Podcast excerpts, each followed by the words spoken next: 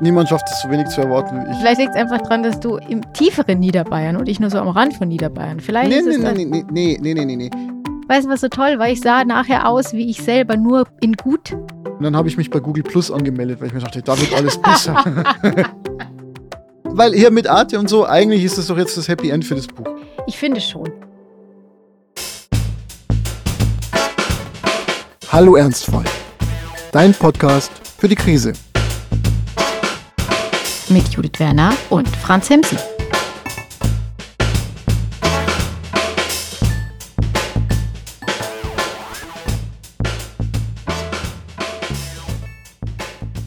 Hallo, willkommen zu einer neuen Folge von Hallo Ernstfall. Ich begrüße ganz herzlich meinen Co-Host, the one and only Franz Himsel. Hallo. Hallo. Ihr wisst es und erwartet es deswegen bestimmt auch, nämlich jede Menge Drama und Katastrophen, so wie ihr es von Hallo Ernstfall gewohnt seid. Jetzt Was ist es aber passiert? so, dass ich euch da ein bisschen enttäuschen muss. Äh, es sind nämlich einfach mal sehr viele gute Sachen passiert. Einfach so. Also, ich meine, jetzt natürlich nicht einfach so, sondern mit jeder Menge Arbeit. Mhm. Ähm, also einfach so, ganz locker. Jedenfalls, wir beantworten heute in dieser noch etwas plauderigeren Folge als sonst die Frage, die uns von der Community gestellt wurde. Also mit Community bezeichne ich jetzt einfach Freunde und Verwandte, weil das klingt viel mehr nach äh, Influencer und nach Podcaster und so. Genau, die Frage, die uns am häufigsten gestellt wird, nämlich, was passiert jetzt eigentlich mit dem Buch? Aber damit das Ganze hier jetzt wenigstens noch so ein bisschen Tiefe vorab bekommt, an dich die Frage, Franz. Was hast du erwartet, dass zu diesem Zeitpunkt mit dem Buch schon alles passiert sein könnte? Im besten Fall wird es gelesen. Und dann gibt es eine große Klammer und die heißt Marketing. Das ist eine Art Blackbox, für die du zuständig bist. Und da passieren ja alle möglichen Sachen wahrscheinlich. Also ich kann mir vorstellen, dass du dem Papst zum Beispiel ein Ansichtsexemplar schickst. Oder der ist ja auch im selben Verlag übrigens, der Papst. Der Tote und der Lebendige sind beide im selben Ver Verlag. Ja. Ja, stimmt. Aber ich war sehr froh, als ich neulich in Düsseldorf war ähm, und dann da so in äh, den Bahnhofsladen, Bahnhofsbuchladen gegangen bin, dass da zwei Exemplare waren. Nicht eins, sondern zwei. Was heißt, die gehen davon aus. Dass mindestens eins gekauft wird. Ja, oder vielleicht ist es einfach auch zu dünn und sie haben sich gedacht, das sieht noch nichts aus und deswegen muss man zwei nebeneinander stehen. Mir ging es ein bisschen ähnlich. Also wir waren in Köln und Martin meinte dann, komm, jetzt lass uns mal in die Buchhandlung gehen und gucken, ob da ein Buch da ist. Und ich habe schon gesagt, nee, das brauchen wir nicht machen, das wird da eh nicht sein. Und ähm, dann haben wir bei den Bestsellern geguckt und aus völlig unverständlichen Gründen war es da auch nicht. Und äh, dann sind wir ins nächste Stockwerk und dann standen wir da und waren so, hm, in welche Kategorie könnte es denn jetzt gehören und wo ist es denn überhaupt zu finden? Esoterik. Und, ja, also leider findet man es dann schon so in der, in der Ecke Lebensführung. Ja, was heißt ja leider? Das ist der ganze Sinn von dem Buch. Ja, aber man findet Judith möchte ja immer zu den politischen Journalisten irgendwie gehen. Ja, na, ich ich fühle mich da sehr wohl bei der Ich- Lebenshilfe. Ja, ich bin mehr so bei der Kulturkritik, aber meinetwegen Ja. bei Lebensführung auf, auch. Und ähm, wie alle guten Autoren habe ich kurz überlegt, ob ich das Buch irgendwie ein bisschen prominenter hinstelle. Ne? Also ob ich so vielleicht ein Exemplar so nach vorne rücke oder so. Eben die Reklams. Ja, quasi, quasi. Mhm. Nee, aber tatsächlich habe ich mir kurz überlegt, weil da war so ein hübscher Tisch, so eine, so eine Auslage daneben. Und da meinte ich so zu Martin, ja, wenn ich es jetzt da drauf packe, das merkt ja auch keiner, weil da waren nämlich sogar vier Stück. Und ähm, dann meinte er, ja, hast du mal geguckt, worum es bei dem Tisch geht? Und das war ein ganzer Tisch äh, mit den Büchern zum Thema Witchcraft. Ja? Warum das jetzt genau, also warum diese, diese Table jetzt neben unserem Wobei das, das Buch Jinxen, war, weiß ich nicht. das ist ja auch bei Jinxen, uns. Das ja, das kommt vor. das das also kommt- das Witchcraft kommt ist auch vor. ein Thema. Wie halt eigentlich alles. Dieser Moment, äh, wo ich gesagt habe, na, lass uns mal lieber nicht gucken, ähm, war ja eigentlich so ein Moment, in dem es mir darum ging, ich wollte, ich wollte mich selber nicht enttäuschen. Und deswegen dachte ich mir, ich schaue einfach lieber mal nicht nach, weil dann kann ich mir ja vielleicht vorstellen, dass es da ist. Und äh, das ist eine Form von Erwartungsmanagement. Und über Erwartungsmanagement sprechen wir auch in unserem Buch. Was sagen wir denn da Schlaues dazu, Franz? Erinnerst du dich noch? Ist das jetzt ein Test oder was? Nein, das, das Ganze hat verschiedene Aspekte mit, der, mit dem Erwartungsmanagement. Zum einen ist das, die ganze Prämisse des Buches ja eigentlich, dass ein Optimist und eine Pessimistin sich unterhalten. Das ist ja sowieso schon dann eigentlich eine Situation, wo zwei Menschen unterschiedliche Erwartungshaltungen an, an die Zukunft haben. Und man sagen muss, dass der Optimist halt zu positiv und die Pessimistin zu negativ rangehen. Ähm, wir haben aber auch noch uns, wenn ich mich richtig erinnere, mit Thomas Mann auseinandergesetzt Mhm. äh, und mit einer Figur, die alle da- dazu textet, äh, weil diese Figur vom ganzen Leben enttäuscht ist und die ganzen geilen Sachen, auf die man sich freut, eigentlich dann doch Enttäuschungen sind und auch die Kunst und alles, die, die ganzen ekstatischen Momente letztlich ja doch irgendwie irgendwie ist es doch alles langweilig. Genau, das ist so ein Berufstourist, der äh, irgendwie jemand anders quasi mehr oder weniger äh, sprachlich, akustisch auf dem Markusplatz äh, überfällt. Und Venedig. Über, in Venedig, genau. Und ähm, dort dann erzählt, äh, wie er so sein Leben äh, verbracht hat. Und das äh, Interessante an dieser Figur, ich glaube, einen Namen hat er gar nicht, ähm, äh, dieser Mann äh, erwartet vom Leben eigentlich sehr viel und bekommt genau deswegen einfach nichts. Und das ist jetzt nicht so, ein, äh, so eine Moral von der Geschichte oder so, ein, so, eine, so eine Fabel, die einem beibringen soll, dass man nichts erwarten soll, sondern es ist vielmehr so, dass er einfach äh, immer, immer Silvester und Feuerwerk bei allem erwartet. Mhm. Und ähm, selbst die, selbst der Liebeskummer, der ist ihm eigentlich noch nicht, der ist ihm nicht hart genug. Also wenn, dann Mhm. müsste er dann noch mehr leiden. Und äh, die Besuche vom Kunstmuseum sind ihm eigentlich nicht groß genug. Und so ist dieser Mann in einer dauerhaften, dauernden Enttäuschung. Und äh, Enttäuschung heißt es dann auch dementsprechend der Name dieser Geschichte, damit man wenigstens vom Inhalt nicht enttäuscht ist. Da weiß man, worauf man sich Mhm. einlässt, sozusagen. Und ich kann, äh, ich kann tatsächlich beide Haltungen verstehen. Also ich kann verstehen, dass man irgendwie sehr viel erwartet und, und, und glaubt, dass äh, es jetzt so richtig losgeht. Und da sind wir aber wieder bei unserem Lieblingsthema Niederbayern. Also äh, wenn man halt immer von der großen, weiten Welt träumt, so wie wir das als äh, Kinder und Jugendliche getan haben, dann wird da natürlich auch ein sehr, sehr großer Erwartungsdruck aufgebaut, was dann denn alles äh, passieren soll. Und der kann sich nicht zu 100 Prozent in allem erfüllen, würde ich sagen. Außer man wird irgendwie massiv drogenabhängig und stirbt dann mit Ja, 28. Judith, sprichst du da aus Erfahrung oder? Nee, Mhm. ich möchte das auch, ähm, meine Eltern hören hier zu, ich möchte nochmal betonen, keinerlei Drogenabhängigkeiten vorhanden. Bisschen weniger Kaffee sollte ich trinken, glaube ich. Also ich meinte jetzt gar nicht die Drogen. Es ist schön, dass du äh, da darauf äh, Sofort reagiert hast, Ja, aber ja. Äh, hm. ich meinte, äh, so dieses Gefühl, dass man eigentlich ganz, ganz viel erwartet davon, dass man jetzt in die große weite Welt geht und dann ist es ja doch irgendwie Fahrt. Hast du da Erfahrungen damit? Ja und nein. Also ich meine, manches hat sich, hat sich irgendwie auch erfüllt, aber gleichzeitig, ähm, ich habe ich hab so ein Ding mit, mit äh, Feiertagen oder, also ganz schlimm ist Silvester. Deswegen, also ich habe Jahreswechsel, Mhm. habe ich jetzt einfach aufgehört zu zelebrieren in irgendeiner Form.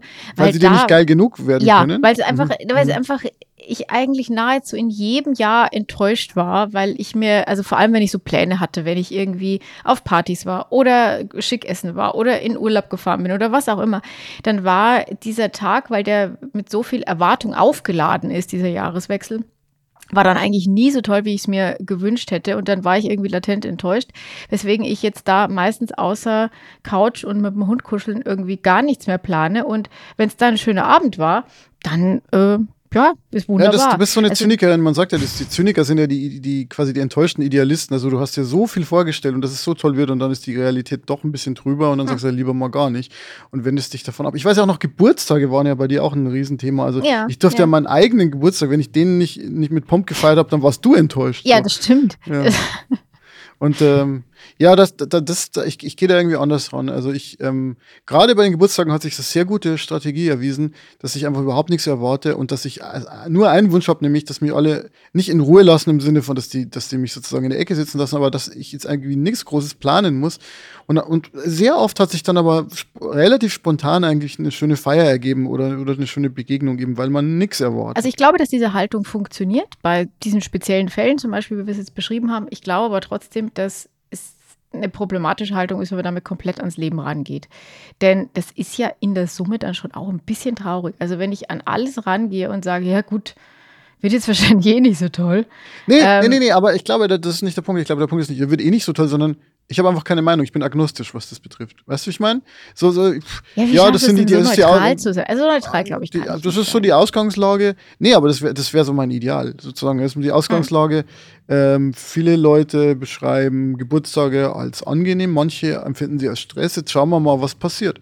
Was ein Problem ist, ist dann, also Vorfreude ist legitim und macht das Leben schön. Und ich, ich macht das Beispiel, Leben, ja, macht das Leben definitiv schöner. Das, genau das meine ich, weil wenn, weil in einem Szenario, wo man eben nur die Erwartungen, sage ich mal, klein hält, äh, darf ja eben auch Vorfreude kaum mehr vorkommen. Und das fände ich tatsächlich schade. wenn man sich jetzt mal vorstellt, so man hat sich eine neue Gitarre bestellt und dann könnte man sagen, ja, ey, ist es nicht kindisch, wenn man sich dann freut, aber ganz ehrlich, also bei so größeren Sachen, auf die ich mich, also auf die ich da irgendwie hingespart habe und dann, wenn, ich die dann bestelle und dann kommen die, dann tracke ich auch, wo die sind. Also ich glaube, solange wir uns noch wie die Kinder über Dinge freuen können. Ist gut. Die Frage von Erwartung ist natürlich was, was uns auch beim Erscheinen des Buchs sehr beschäftigt hat. Der Punkt war, dass meine Erwartungshaltung dann doch, ich, ich habe sie versucht klein zu halten, sie war aber dann trotzdem noch größer als deine. Niemand schafft es so wenig zu erwarten wie ich. Das stimmt vielleicht. Vielleicht liegt es einfach daran, dass du in, äh, im tieferen Niederbayern und ich nur so am Rand von Niederbayern. Nee, nee, Vielleicht nee, ist nee, nee, nee, nee, nee. Ich glaube, ich glaub, der Grund ist ein anderer. Der, der Grund ist, ähm, da, dass ich sozusagen beruflicher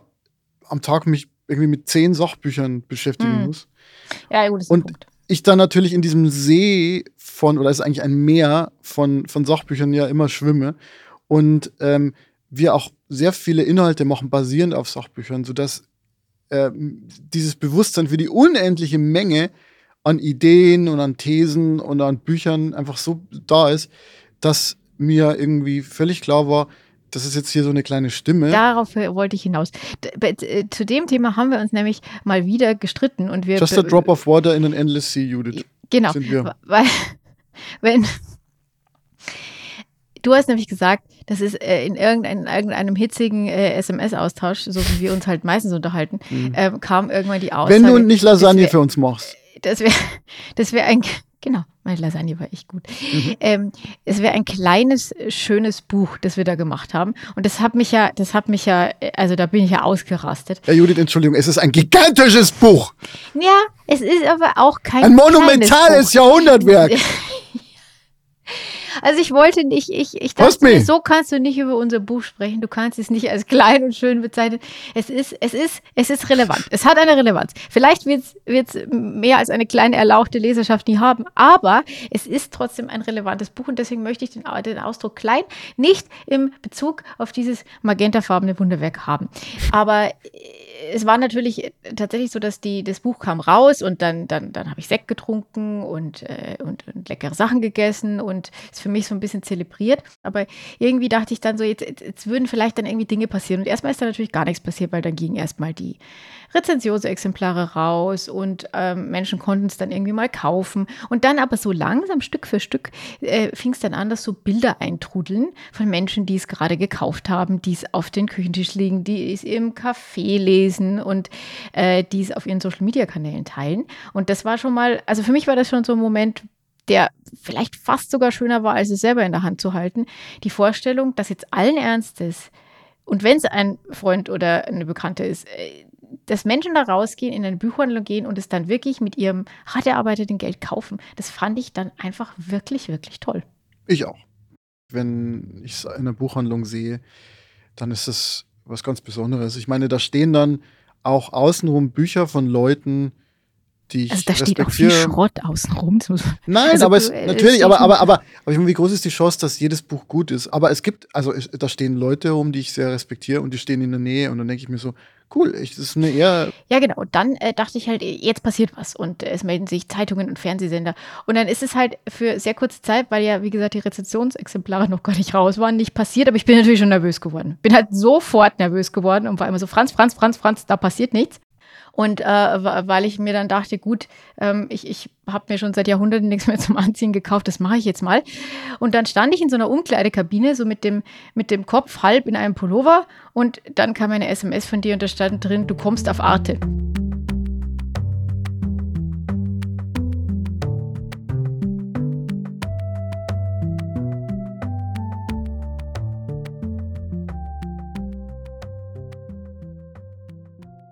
Es war einfach total toll. Ich sage ich sag sowas ja selten. Das ja, einfach, ist ja auch ein ziemlich toller Sender, muss man leider einfach sagen. Einfach uneingeschränkt toll. Also es war einfach so, dass ich das Gefühl hatte, so die Bucketlist des Geisteswissenschaftlers, die so ein paar Punkte hat, da ist halt irgendwie Interview mit Arte, ist halt schon pff, viel mehr passiert äh, so im, so im Leben eines äh, Schreiberlings, einer Schreiberlinie irgendwie nicht. Und von daher, also das fand ich wirklich, äh, da dachte ich mir so, what? Und dann fing natürlich sofort die Angst an, dass es nicht klappen könnte. Mhm. Und ähm, Dann haben die angerufen und ich war irgendwie in der S-Bahn und wollte aber trotzdem mit denen reden, weil ich hatte dann kurz so dieses Gefühl, um Gottes Willen, wenn ich jetzt sage, ich kann jetzt nicht reden, dann sagen sie vielleicht, dann wollen wir auch kein Interview oder so. Also ich war, ich war dann ab diesem Zeitpunkt irgendwie relativ nervös und es wurde dann auch noch ziemlich spannend, weil ähm, diese Drehplanung einfach sehr komplex war, weil da verschiedenste äh, Player irgendwie mit beteiligt waren, andere Interviewpartner, andere äh, Themen, die da gedreht werden mussten und so weiter und so fort. Und deswegen ging es ziemlich äh, rasant hin und her. Also wir hatten irgendwann, also einmal hieß es Berlin, dann glaube ich auch mal Frankfurt im Gespräch, dann doch Köln, dann wieder Bonn.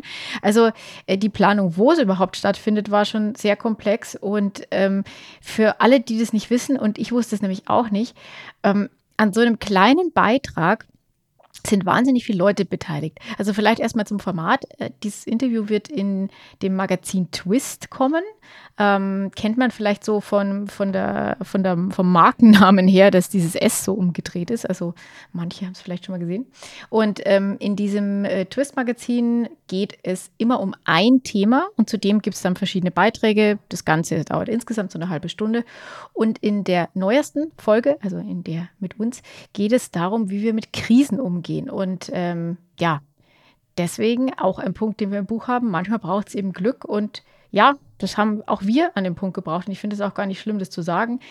Das Thema war halt eins, das zu unserem Buch, zu unserem neu erschienenen Buch eben auch gut gepasst hat. Ähm, Wäre es jetzt da um was ganz, ganz anderes gegangen, obwohl wir ja eigentlich über alles in unserem Buch reden, aber wäre es jetzt vielleicht so über äh, neuere Architektur in ähm, Mittelasien gegangen, keine Ahnung, dann äh, wäre es jetzt vielleicht irgendwie. Naja, so, da, da, also hätte, ich wette, da hättest du auch was dazu sagen können. Also mit, ja, genau. im Brust genau. Überzeugung, garantiert. Auf also jeden da, Fall. Ja. Nee, also von daher, natürlich war das, war das Glück, dass wir in dieses Format da so gut reingepasst haben. Ähm, ja, und dann ging eben diese Planung los und äh, obwohl dieser Beitrag jetzt am Schluss nur so irgendwas zwischen fünf und acht Minuten dauert, ist es eben so, dass da eine ganze Menge an Menschen beteiligt sind. Also da gibt es eine Redakteurin, mit der ich im Vorfeld viel gesprochen habe, um das Ganze vorzubereiten. Dann gibt es eine Regisseurin, die da das, was Regisseurinnen machen, also hinter Kamera stehen, gut zuhören und ähm, das Ganze leiten. Dann gab es zwei Kameraleute, denn ähm, das wird, äh, das Interview ist so mit ich glaube, es heißt Shot und Gegenshot oder irgendwie so. Also die eine Kamera filmt die eine Person, die andere die andere und dann wird Ich dachte, so eine, eine Kamera filmt den Dackel und die andere dich. Oder? Ja, das kam mir, das kam mir dann noch dazu. Äh, dann aber, um die Liste vollständig zu machen, da gibt es noch eine Person vom Ton. Und dann noch die Maskenbildnerin. Ich habe nämlich zum ersten Mal eine komplett vollständige Maske bekommen und es ist so toll. Ähm, die liebe Saskia hat das ganz, ganz großartig gemacht. Ich sah nämlich komplett oh, aus. Oh Mann, du hast jetzt schon so einen Celebrity-Ton. Ja, die, die Saskia aus der Maske. Die Saskia die aus der Maske, die, nein, wirklich. Also die Saskia kam äh, erstmal zu mir in die Wohnung, musste sich erstmal gegen Kater oh, ja, und Hund durchsetzen. Ich glaube, du musst aufpassen, dass du keine Allüren bekommst jetzt. wirklich. Nein, weißt du, was so toll war? Ich sah nachher aus, wie ich selber, nur in gut also das hat die total toll gemacht. Ich war, war überhaupt nicht irgendwie angemalt, äh, obwohl ich natürlich dicke angemalt war. Also das fand ich, fand ich großartig. Und das gibt natürlich auch so ein gewisses Selbstbewusstsein dann, was ich in der Situation auch gebraucht habe. Ich war nämlich höllisch nervös vor diesem Termin. Wie viel habt ihr denn da aufgenommen? Ich, du weißt jetzt, was am Ende übrig bleibt, aber ähm, also ich habe mal für den Bayerischen Rundfunk sowas gemacht und da haben die mich und meine Kollegin irgendwie so zwei Tage lang begleitet und dann kam am Ende so vielleicht 40, 50 Sekunden netto raus.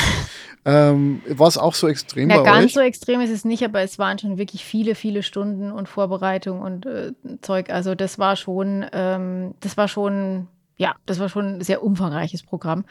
Und ähm, was das Ganze äh, lustiger gemacht hat, aber vielleicht auch noch ein bisschen verkompliziert hat, war die Tatsache, dass sie im Vorfeld gefragt haben, äh, wir haben ja gehört, du hast einen Hund.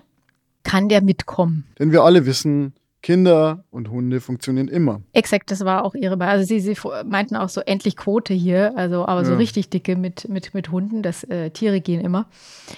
Naja, also äh, Frieda sollte also mit dabei sein, was bedeutet hat, dass auch Martin mit dabei sein sollte, der zum Glück an diesem Tag zufälligerweise auch frei hatte. Dein Influencer-Husband? Mein Influencer-Husband, genau, ja.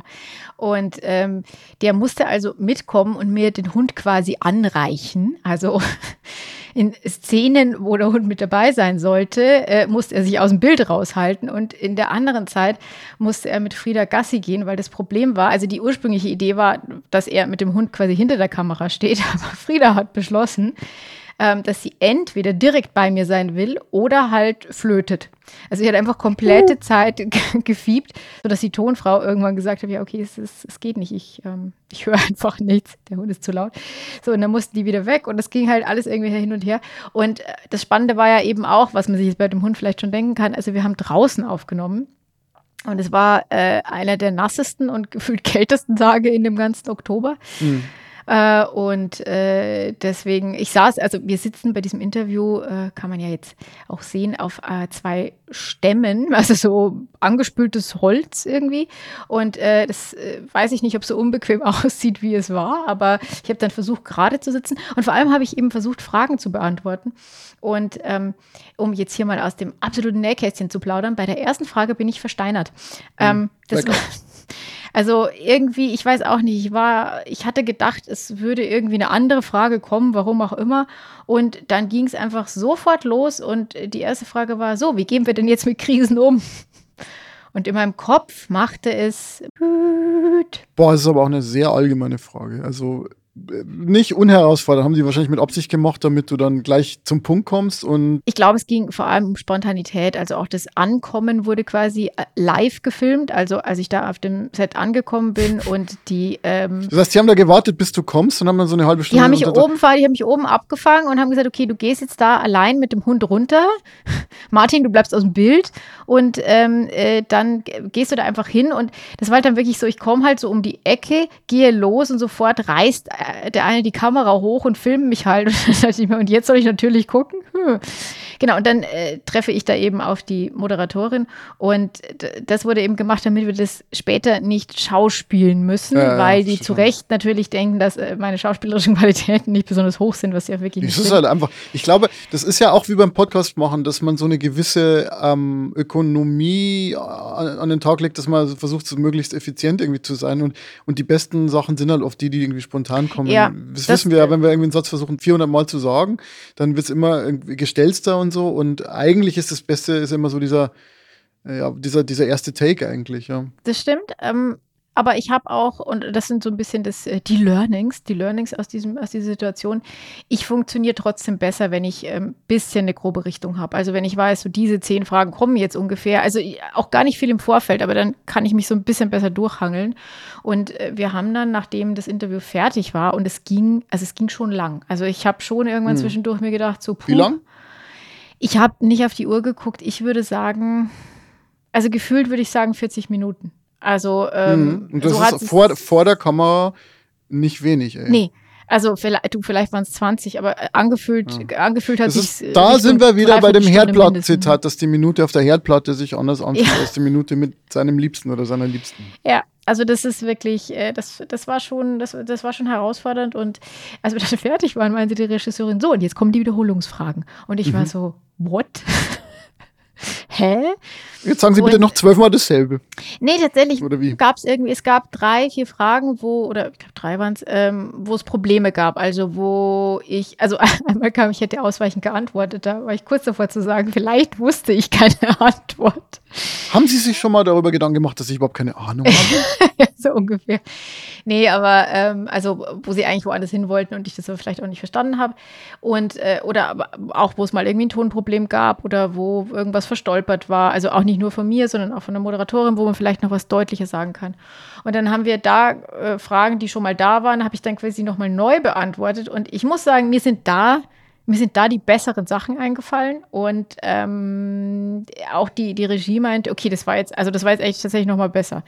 Und da ziehe ich für mich raus, mit so einem Mühe an Vorbereitung oder Denkzeit funktioniert es bei mir dann doch besser. Ich meine, ich wahrscheinlich ist es schon auch was, was wir durchs Podcasten irgendwie gelernt haben, dass wir vielleicht ein und dieselbe Sache dann halt doch halbwegs authentisch nochmal rüberbringen, auch wenn wir sie schon gesagt haben. Aber dieses Spontane, da bin ich dann ja. manchmal. Ja. Es gibt so ein optimales Maß, habe ich das Gefühl. Also zum Beispiel äh, haben wir bei den allerersten Folgen, äh, also ich, ich war da nicht sehr souverän. Ähm, ich hatte das Gefühl, du hast mit deiner Theater- und Bühnenerfahrung mehr Souveränität, aber ähm, bei mir war es dann oft so, dass ich mir einerseits dachte, oh Mann, ich bin total aufgeregt beim Aufnehmen und andererseits aber mir dachte, ja, ich muss mich ja jetzt irgendwie auch nicht vorbereiten so groß, weil das kriege ich schon hin. Und ich habe dann irgendwann gemerkt, nee, so ein bisschen nachdenken und ein paar mhm. Notizen machen und so ein paar Minuten ja. in dem Thema drin zu sein.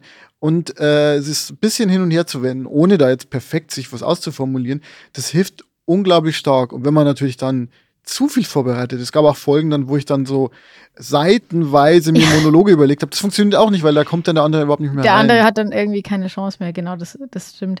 Aber äh, um, zu dem, was du gerade gesagt hast mit den ersten Podcasts, naja, also ich meine, du hattest da auch die schwierigere Rolle. Also klar, ich musste irgendwie über meine Krebsdiagnose reden und das war auch schwer, aber nachdem ich ja jemand bin, der durch Reden verarbeitet, war das für mich ja was, was mir eigentlich geholfen hat. Während du die schon wirklich schwierige Rolle hattest, da die richtigen Fragen im richtigen Tonfall zu stellen. Und ähm, das finde ich, also glaube ich, war, war, war in der Position schwieriger, als einfach nur von sich selbst zu erzählen. Ja, ja. Mhm. Ähm, wie gesagt, der Drehtag bei Arte war dann äh, insgesamt doch deutlich länger und vor allem mussten wir dann, weil wir relativ spät angefangen haben, weil das Wetter die ganze Zeit so schlecht war, äh, mussten wir quasi in den Sonnenuntergang hinein mit dem Hund laufen. Also ihr wart in Bonn wir am, waren, am wir, waren Strand in, sozusagen. wir waren in Bonn am äh, Boiler Rheinufer an einer Stelle, die ich noch nicht kannte und die wirklich sehr, sehr schön ist. Also äh, kann auch aus der Hinsicht kann man das reingucken empfehlen. Das ist wirklich ähm, schönes Ambiente und ähm, auch wunderbar für, für, für Hundespaziergänge mit flachen Schuhen, die ich nicht die ganze Zeit anhatte, aber zum Glück hatte ich ja Martin dabei, der mir auch neben Hund auch Schuhe äh, angereicht das ist so ein hat. Koffer mit, mit Hundeutensilien und Frauenutensilien. und, so ja, gut, schon klar. dem Motto. Und äh, ja, es war sehr witzig, dass äh, Frieda sollte, also Frieda war einfach wahnsinnig gut gelaunt äh, und da waren viele Menschen und ist so rumgehüpft und das fand sie alles super. Ähm, es war nur so, dass sie dann irgendwann einen Weg tatsächlich zweimal laufen sollte und ich war sehr erstaunt, dass es zweimal geklappt hat, als dann kam, ob sie jetzt noch ein drittes Mal auf die Kamera zulaufen könnte. Da dachte ich mir so, Leute, das ist ein Sie sitzt hier nicht Lassie. Also da war sie auch so. Kein Sie hat dann Filmhund. Nö, Sie hat sich dann hingestellt und ist einfach in die andere Richtung gelaufen. Das hat ihr halt komplett gereicht. Ähm, es war dann auch irgendwann sehr kalt und so. Von daher, ähm, äh, ja, die Bewertung dessen, was ich da abgeliefert habe, äh, kann sich ja jeder selber ein Bild machen. Die Folge ist seit 3.11. in der Mediathek bei Arte abrufbar. Sie wird auch noch auf YouTube kommen. Da kann ich den Termin gerne auch auf die Website schreiben. Für alle, die es auf allen Kanälen gucken wollen und die die Ausstrahlung am 5.11. verpasst haben. Da ist es nämlich ganz richtig im Fernsehen gekommen. Ach, Judith, ich bin stolz auf dich. Das ist ja toll. Arte. Der coolste Sender, den es gibt. Es war, es war wirklich ein sehr, sehr tolles Erlebnis mit einfach sehr, sehr netten Menschen auch. Also ich habe selten ein so nettes Team irgendwie erlebt. Äh, auch das kenne ich aus dem Theater ein bisschen anders. Aber das war ja bei weitem nicht alles. Aber nachdem wir jetzt hier schon so lange geredet haben, muss der Rest kürzer äh, kommen. Ich war auf der Buchmesse. Es war wunderbar und es war äh, erschütternd. Nein, aber ich sage mal so, was du vorhin gesagt hast, dadurch, dass du ja viel mit Sachbüchern einfach arbeitest, ist dir die schiere Masse an Neuerscheinungen bekannt. Mir ist die theoretisch auch bekannt, aber die physisch um mich herum zu sehen, Das glaube ich. Also das ich, glaub äh, Das da ist ja dieses Messegelände drin- in Frankfurt, oder? Dieses riesige. Ich, Genau. ich, wo ich, ich war da als, als Jugendlicher ein paar Mal so auf der Ja, also es Musikmesse. ist einfach Hallen voller Ja. Bücher und selbst wenn man sich nur auf die eine größere Halle mit den Publikumsverlagen ähm, konzentriert, auch da einfach Kilometer und Tonnen und Tonnen an Bücher und alles Neuerscheinungen und ähm, dann dachte ich mir irgendwann schon so, mein Gott, wie soll denn unser, unser jetzt sage ich es auch, kleines, unser siehst du, klein- das ist das, was ich meine. Buch, Das ist wie soll was ich halt immer wie soll das denn da irgendwie auffallen? Und dann bin ich suchen gegangen und dann habe ich es gefunden und war sehr glücklich. Und dann habe ich unsere Lektorin gefunden und hatte ein sehr nettes Gespräch. Dann habe ich Bärbel Schäfer getroffen. Ja. die ist ja auch bei uns, gell? Die ist beim gleichen Verlag und bei der gleichen Lektorin. Also von daher, äh, wir, wir haben noch Großes vor. Und äh, ja. Aber der jetzt war nicht da, oder? Der Papst war jetzt, äh, der hat, hat sich entschuldigen lassen, der hatte gerade keine Zeit.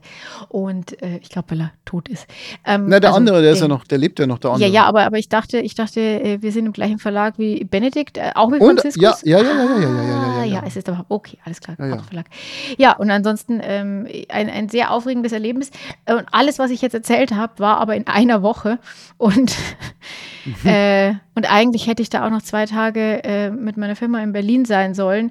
Und ähm, so schlimm es ist, ich glaube, auch das möchte ich einmal kurz sagen, ich habe es geschafft zu sagen, ich schaffe nicht alles. Ich habe es drei Tage versucht, anders zu organisieren und es ging aber nicht. Und dann habe ich irgendwann gesagt, okay, ich werde es nicht hinkriegen und ähm, habe es durchgezogen. Und auch wenn ich schade fand, die Kollegen nicht gesehen zu haben, bin ich eigentlich stolz auf mich, dass ich äh, dann doch geguckt habe. Mut dass zur Selfcare, die- Mut zum Nein sagen. Dass ja? ich die, ja, dass ich die Woche nämlich gesund überstanden habe und wäre ich des Nachts noch nach Berlin gerast, dann hätte ich, ja, läge ich jetzt wahrscheinlich flach. Ja, und ähm, weil das alles noch nicht genug ist, haben wir dann auch noch äh, was anderes gemacht. Äh, zwar genauso jetzt wie hier am Mikrofon, aber äh, auch nicht weniger aufregend. Wir haben einen Blink aufgenommen. Wäre ja auch ein bisschen traurig gewesen, wenn wir das nicht gemacht hätten. Zumal es ja dann für mich ein Heimspiel war. Und mich haben viele Leute darauf angesprochen und haben gefragt, ob ich das nicht machen möchte. Und dann habe ich gesagt, sehr gerne. Es ist, man hat als jemand, der sonst sich immer beschäftigt mit den Büchern von anderen Leuten, dann doch eine gewisse, gewisse Ehrfurcht.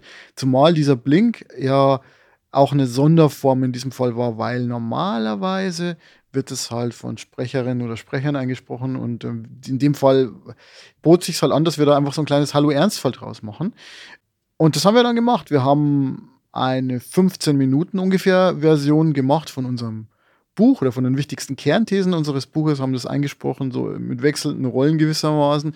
Eigentlich gar nicht so anders. Also ich würde sagen, es ist was anderes. Also diese Texte vorzulesen, denn das haben wir ja gemacht, ähm, und dabei trotzdem, also locker zu klingen und irgendwie doch so, naja, sprechen, so als würde man jemand was erzählen und aber eben dann trotzdem beim Text zu bleiben, fand ich wirklich gar nicht so einfach.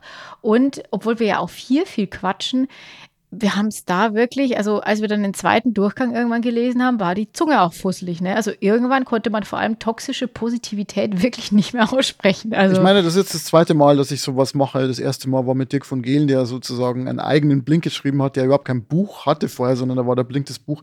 Da hat er aber selber quasi sein alles eingelesen. Bei uns mhm. war es ja wenigstens so, dass wir uns abgewechselt haben, sodass sich die Zunge ein bisschen erholen ja. konnte.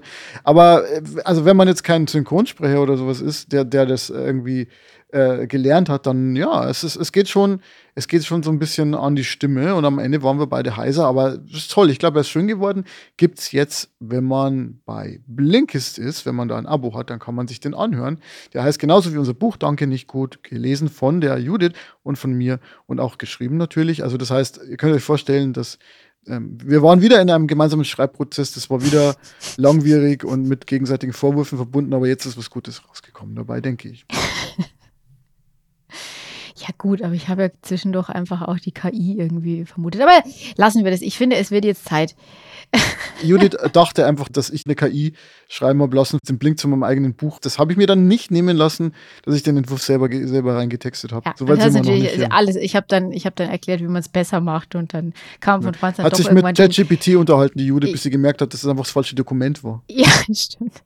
Und dann äh, hast du mich ne, freundlich darauf hingewiesen, dass hm. du schon dann habe ich dann 150 so Kommentare, eine 150 Hasskommentare gestrichen und gesagt, ja, es ist leider das falsche Dokument, hier bitte nochmal neu. Da kamen aber 150 neue Hasskommentare. Insofern war es dann auch okay. Nicht wahr. Überhaupt nicht wahr. Ich werde hier völlig falsch dargestellt. Ich würde sagen, es wird endlich Zeit für die abschließende Kaffeepause. Ja, jetzt gibt es aber einen Café Olé, oder? So, so einen französischen Café Olé für dich. Spendiere ich dir heute, weil du so, weil du so tapfer auf Arte warst. Oh, oh, sag mal, das muss ich jetzt noch mal. Wird es dann eine französische Variante des Magazins mit französischem Untertitel für das, was ich sage, geben? Oh ja, oder vielleicht wirst du sogar resynchronisiert von so irgendeiner, irgendeiner nein, Filmschauspielerin. Ich glaube, das, so. das, das, das wäre aber schön. Aber das, aber das wäre oh, cool. Äh, da brauche ich aber, also da, da brauche ich Screenshots von dem französischen Untertitel. Da muss ich mal ja, Judith, Judith vielleicht wird es aber auch nicht ja. passieren und dann wirst du enttäuscht sein. Heute ging es ja um Enttäuschungen. Das war zumindest der Anfang. Und jetzt kommt die Klammer, weißt du? Uh. Hier im Café Katharsis. Ähm, wir reden sind, sind groß die, bei den Klammern. Die große ja, geschweifte Klammer ist. Ja, aber es gibt, genau, aber es sind keine großen Enttäuschungen, sondern kleine Enttäuschungen. Und zwar die kleinen Enttäuschungen, die man so hat, wenn man durchs Leben geht und Technologie gut findet. Ich bin ja ein Freund der Gadgets und die mhm. Tech-Industrie ist ja quasi voller Leute, die das nächste große Ding anpreisen und oft wird es dann doch enttäuschend. Nämlich, da wird dann oft nichts draus. Und da, darum musste ich irgendwie denken, äh, als du gesagt hast, wir reden heute über Enttäuschungen. Deswegen, wir machen das diesmal nicht als Quiz, sondern eher so als spontane Reaktionsrunde. Das soll heißen, ich sage jetzt ein paar Stichworte und da geht es dann um Tech-Enttäuschungen und du sagst mir dann, was du damit verbindest, okay? Oh, bin ich sehr gespannt. Womit magst du anfangen? Mit Fortbewegung, mit Social Media oder mit Ernährung? Ernährung. Ich habe, ich hab, okay. da merkt man meinen Hunger schon. Mhm. Und zwar, Folgendes möchte ich den Menschen in Erinnerung rufen. Es gab sowohl von Coca-Cola als auch von Pepsi sehr enttäuschende Produkte. Es gab ja in den 80ern so einen Riesenkampf Coca-Cola gegen Pepsi. Ja, das ist irgendwas, was heute auch niemand mehr interessieren würde. Äh, das war ein Thema, ja. Coca-Cola ist das traditionellere das Getränk. Jeder, dass Pepsi nicht schmeckt. Also ich, ich mag auch Pepsi nicht, ja. Okay. niemand mag. Niemand mag. Wir werden auch nicht gesponsert. Wir werden wirklich nicht gesponsert. ja. ähm, Und, und zwar hat, hat Coca-Cola in den 80ern seine Rezeptur geändert und, und hat so ein New Coke auf den Markt gebracht. War, war das Koks raus? Das Kokain war, glaube ich, schon früher raus, so, aber ähm, und es ist irgendwie auch lustig, weil man sich richtig vorstellen kann, dass das halt irgend so ein BWLer irgendwie sagt, ja, lass uns eine neue Rezeptur machen, was aber einfach dumm ist, weil es halt funktioniert, dieses Getränk, glaube ich. Jedenfalls, diese New Coke, die wurde einfach gehasst. So, und dann haben die einfach gesagt, no, okay, wir machen jetzt einfach wieder das klassische Coca-Cola und es wurde dann das normale Coca-Cola. Ähm, kann man mal, kann, kann mal passieren. Aber sagt ihr noch Clear Pepsi was? Oder Crystal Pepsi. Nee, überhaupt nicht, aber ich stelle mir da gerade ein Pepsi vor, was durchsichtig ist, also Genau. sprich ein Sprite. Ja, genau. Und es ist, es ist sehr lustig, weil ähm, Pepsi hat ja noch einen größeren Fail gebracht. Die haben einfach mal so eine Cola rausgebracht, die du durchsichtig war. Äh, und die wurde dann auch nicht besonders gut angenommen. Und ich muss jetzt mal hier nachlesen, ähm, also was es da für fiese Moves gab. Zum Beispiel Coca-Cola hat dann darauf reagiert und hat auch ein Getränk rausgebracht, das Tab Clear hieß.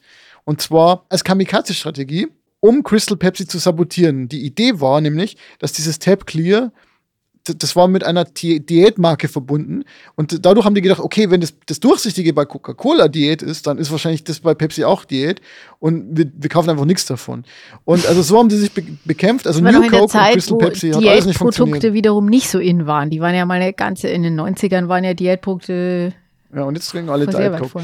Okay, das war, das war eine Enttäuschung. Möchtest du weitere Enttäuschungen kennenlernen, liebe Um, Judith? unbedingt, ich mag ja nichts lieber als Enttäuschungen. Gehen wir doch mal zu den, äh, zu den Social Media Enttäuschungen. Ja, aber das ist ja schon eine Geschichte.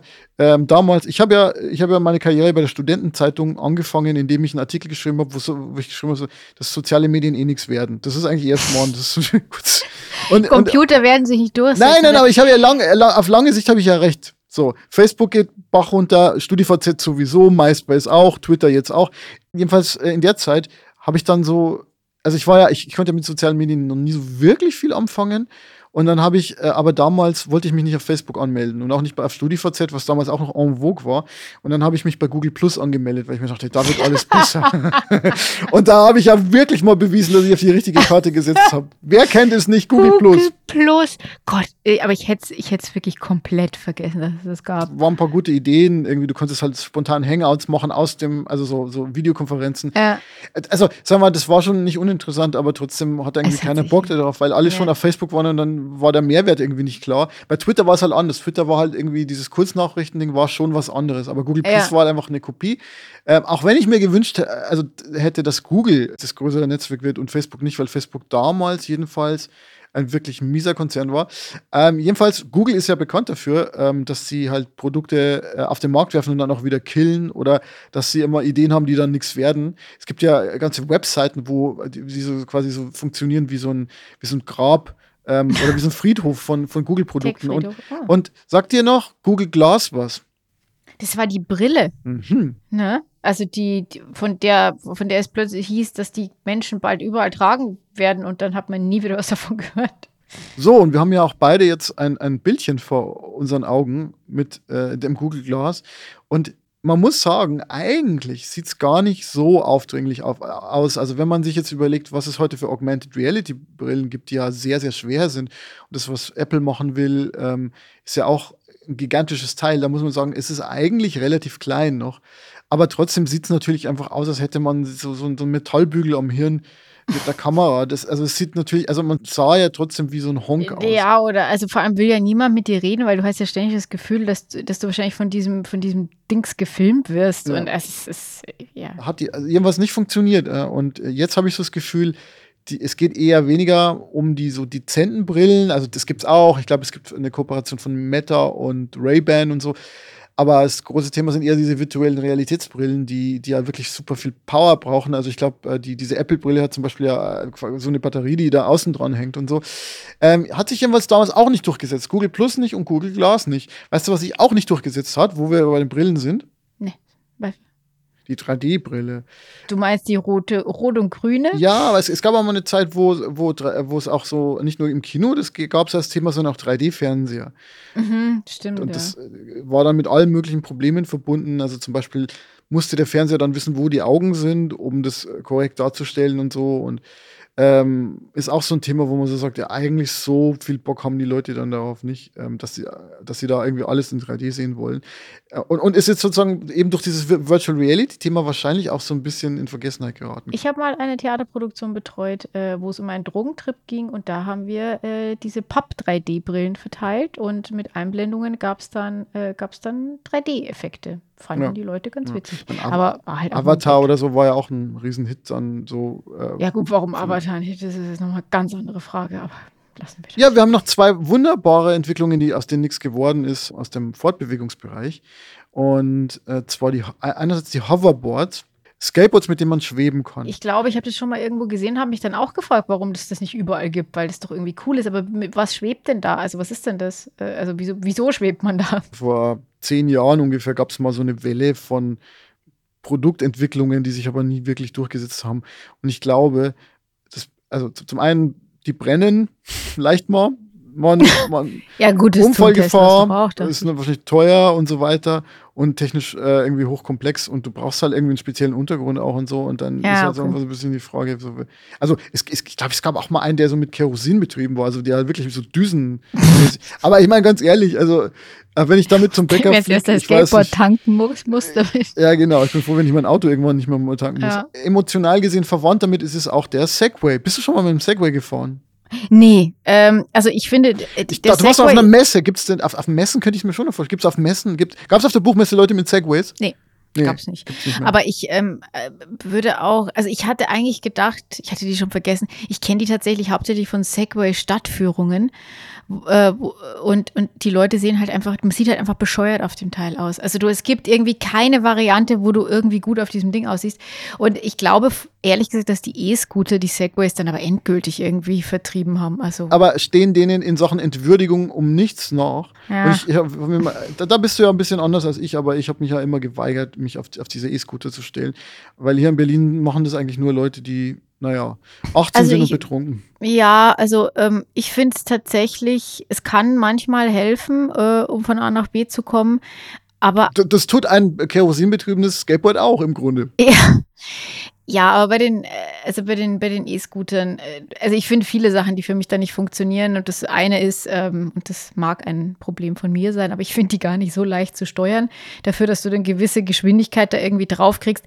Die haben keine gute Standfestigkeit. Ja. Also ich, ich finde es relativ leicht, von den Dingern runterzufallen, wenn der Untergrund nicht ganz glatt ist. Und ich, ich bin mit diesen Teilen auch in Regensburg über Kopfsteinpflaster gefahren. Es macht halt einfach keinen Spaß. Also, ähm, und, Hast du nicht, bist du ja auch mal mit, mit einem Koffer oder so gefahren? Oder nee, das nicht ich, bin ohne, ich bin ohne Koffer gegen Baustellenschild ah, gefahren. Und zwar ja, hier, ja, hier mhm. in Bonn, als ich noch nicht hier gewohnt habe und nicht wusste, dass ich hierher ziehen würde, bin ich vor dem Bahnhof von dem von dem E-Scooter gefallen. Und dann genau. bist du mit dem E-Scooter an den Bahnhof gefahren und hast dich in den Bahnhof verliebt und dann bist du hier geblieben.